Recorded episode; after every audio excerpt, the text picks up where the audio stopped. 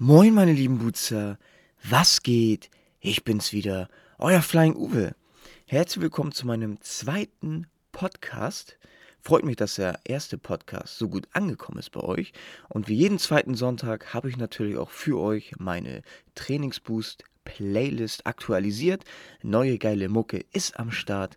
Was Bassiges ist auch mit dabei. Einfach mal Flying Uwe's Trainingsboost eingeben bei Spotify oder wo auch immer ihr eure Mucke hört. So, heute haben wir im Podcast Thema Tod, Thema, ja, wie ist das Gefühl, wenn man zum ersten Mal eine Leiche sieht. In den letzten zwei Jahren habe ich leider zwei Familienmitglieder verloren und deswegen musste man sich schon so praktisch automatisch mit dem Thema Tod auseinandersetzen. Und es ist ja nun mal leider der natürliche Prozess, dass wir halt irgendwann mal früher oder später sterben. Und auch weit davor in meiner Kindheit hat meine Oma einfach viel für mich getan.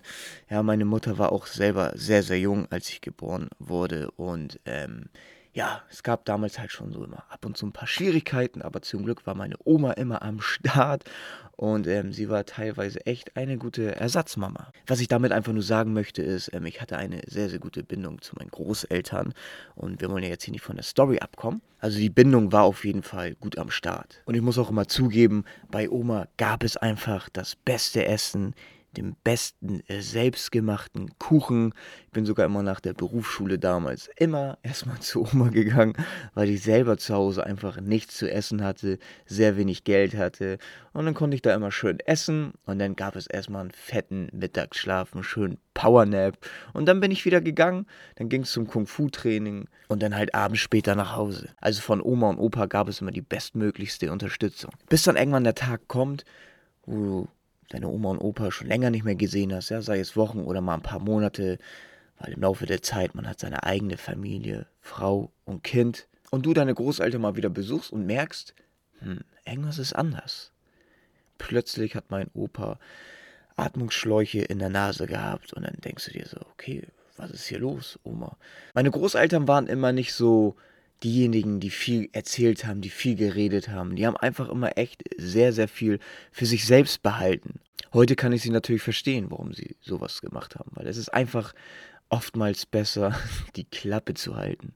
So, und dann fragt man natürlich nach und dann hieß es, ja, Opa, ging es in letzter Zeit nicht so gut und ähm, man hat schon gemerkt, oder ich selbst wollte dann gar nicht tiefer nachfragen, weil man selbst ja dann merkt, so, entweder Oma und Opa erzählen das so von selbst oder halt ähm, nicht. Und dann nimmt man das irgendwie hin. Auch so aus Respekt allein schon, dass man gar nicht so rumbohrt, so rumfragt.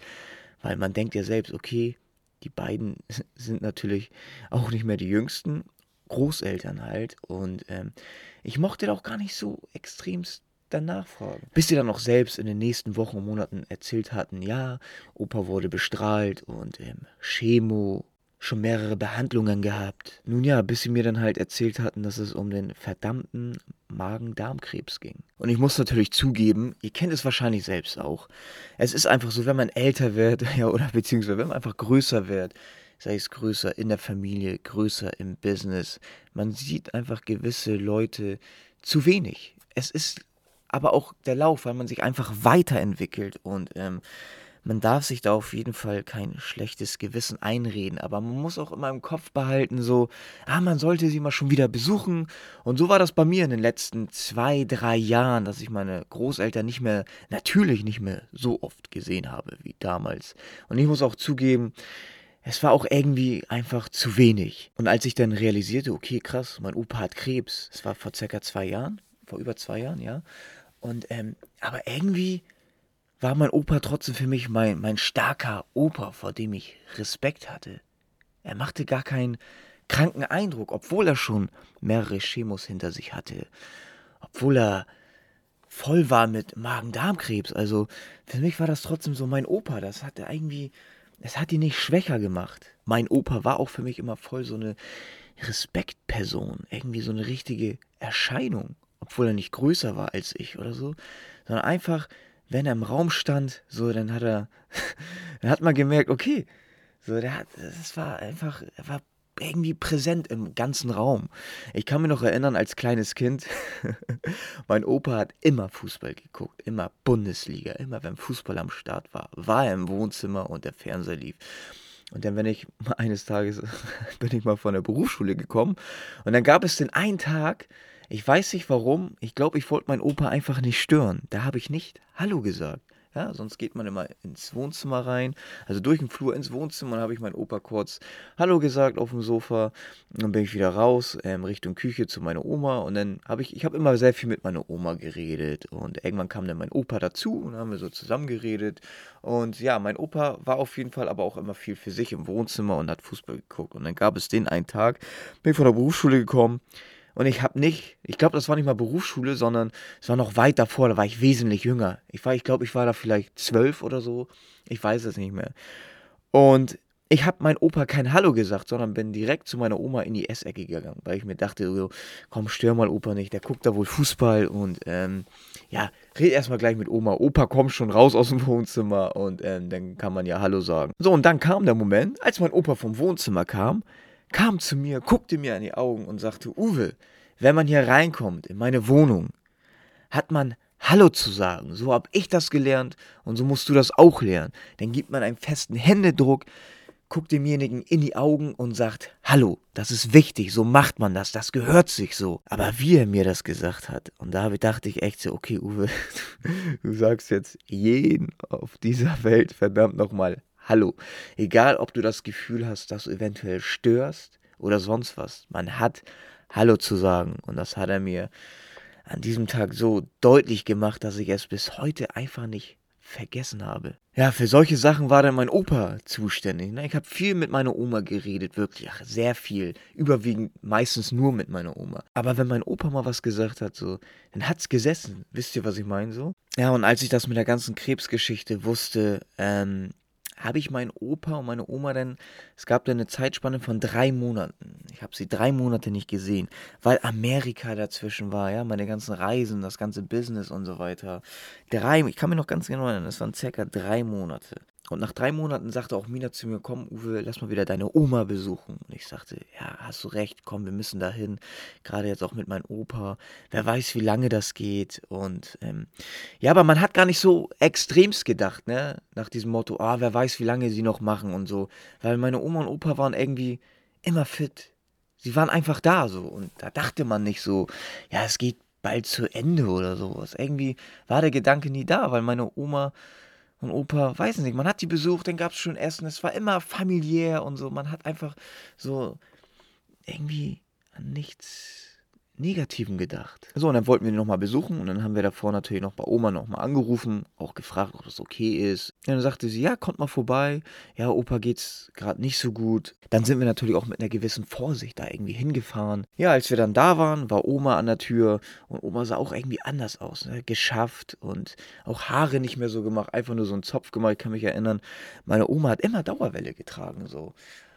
Und in dieser Zeit hat sie es auch einfach nicht mehr gemacht, weil man hat echt gemerkt, so, okay, sie hat echt viel zu tun. Und zwar war sie halt damit beschäftigt, mein Opa irgendwie nochmal so durchs Leben zu bringen. Und ich kann mich noch ganz genau erinnern, dann sind wir rein durch den Flur und Mina und Skylar sind dann direkt zur Essecke gegangen und ich bin, wie er mir das beigebracht hat, Leute, genauso wie es mir damals schon vor pff, 15 Jahren gesagt hat, bin ich direkt ins Wohnzimmer gegangen und ich wusste, ihr müsst euch vorstellen, wenn man ins Wohnzimmer kommt, betrittst du den Raum und dann musst du nach rechts gucken, dass du meinen Opa sehen kannst, aber komplett nach rechts. Dann richtig so 90-Grad-Winkel ziehen. Du hast ihn so sonst aus dem Augenwinkel gar nicht gesehen, weil rechts an der Wand das Sofa stand. Und ich wusste, bevor ich das Wohnzimmer betrat, das ist alles komplett anders. Warum? Der Fernseher war auf volle Pulle gedreht. Er hat natürlich seinen Fußball geguckt. Überall war Licht an, der Raum strahlte so voller Licht und alles war sehr laut. Und dann betrat ich das Wohnzimmer, guckte nach rechts und ich dachte so, fuck, Alter. Da wusste ich, krass, mein Opa wird in den nächsten Tagen einfach nicht mehr sein. Ich stand dann so an der Tür vom Wohnzimmer, guckte nach rechts, um ihn einfach so zu beobachten. Er hat mich gar nicht wahrgenommen. Er hat nur so in den Fernseher geguckt, seinen Fußball versucht zu gucken, würde ich mal sagen. Er starrte da einfach so rein. Und Leute, Ich habe meinen Opa noch nie so gesehen. Körperlich war er so schwach, er war, hat abgenommen, sein Gesicht war total eingefallen. So, aber ich, ich musste natürlich ihn Hallo sagen.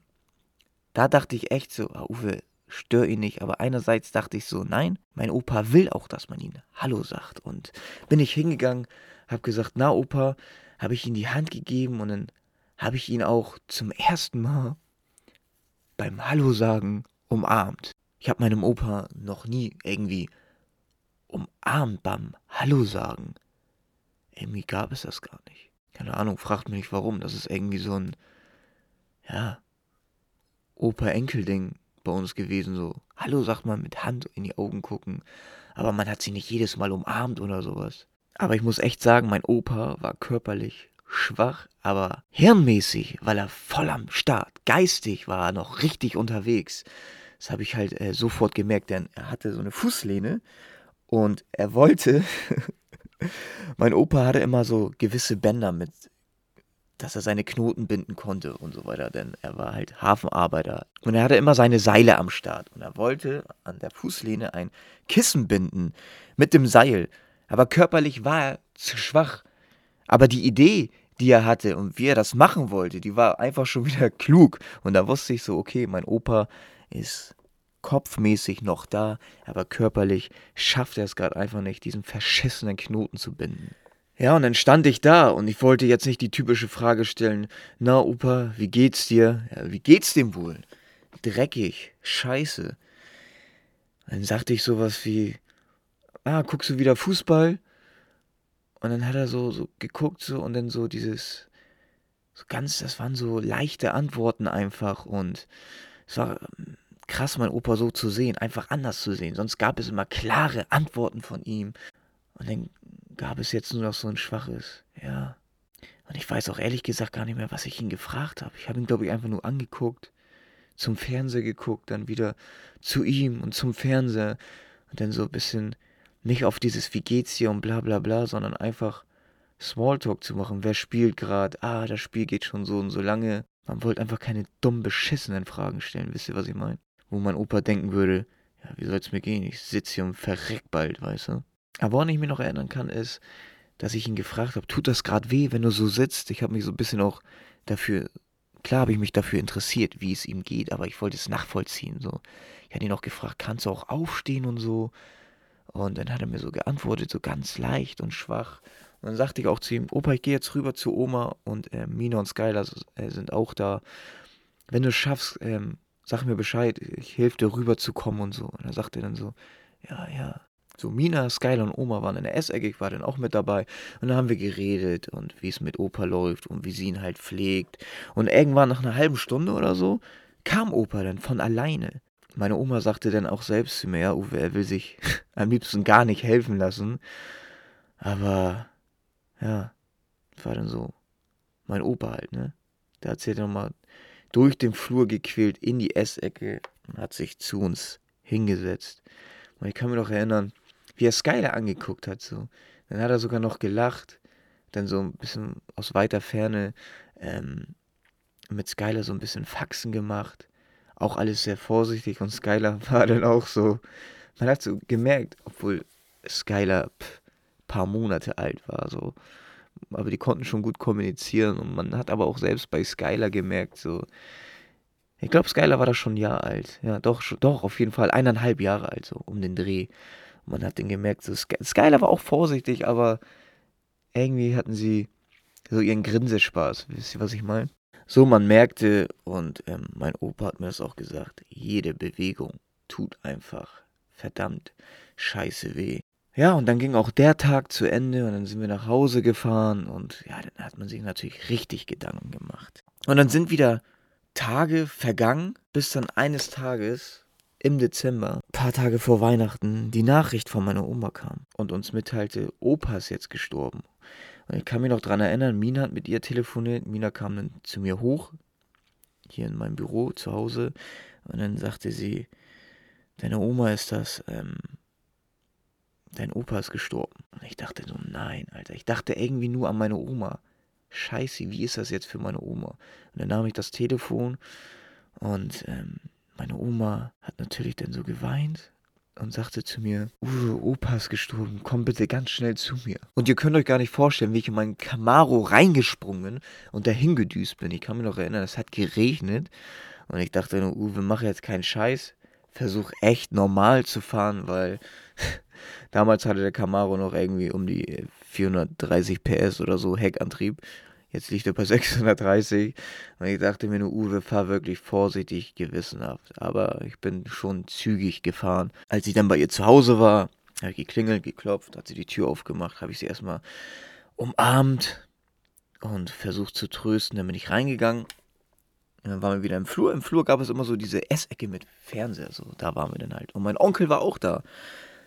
Mein Onkel, der Bruder meines Vaters. Mein Onkel, der schon in frühen Jahren seinen Bruder, also meinen Vater, verloren hat. Mein Vater ist mit 21 gestorben. Jetzt auch noch seinen Vater verloren hat. Dann saßen wir halt in der Essecke und ich dachte mir so, okay, Opa ist gestorben. Ähm, so im Kopf, aber ich habe nicht nachgefragt. Ich dachte mir so, ah, schade, ich würde ihn gerne irgendwie nochmal sehen und so weiter.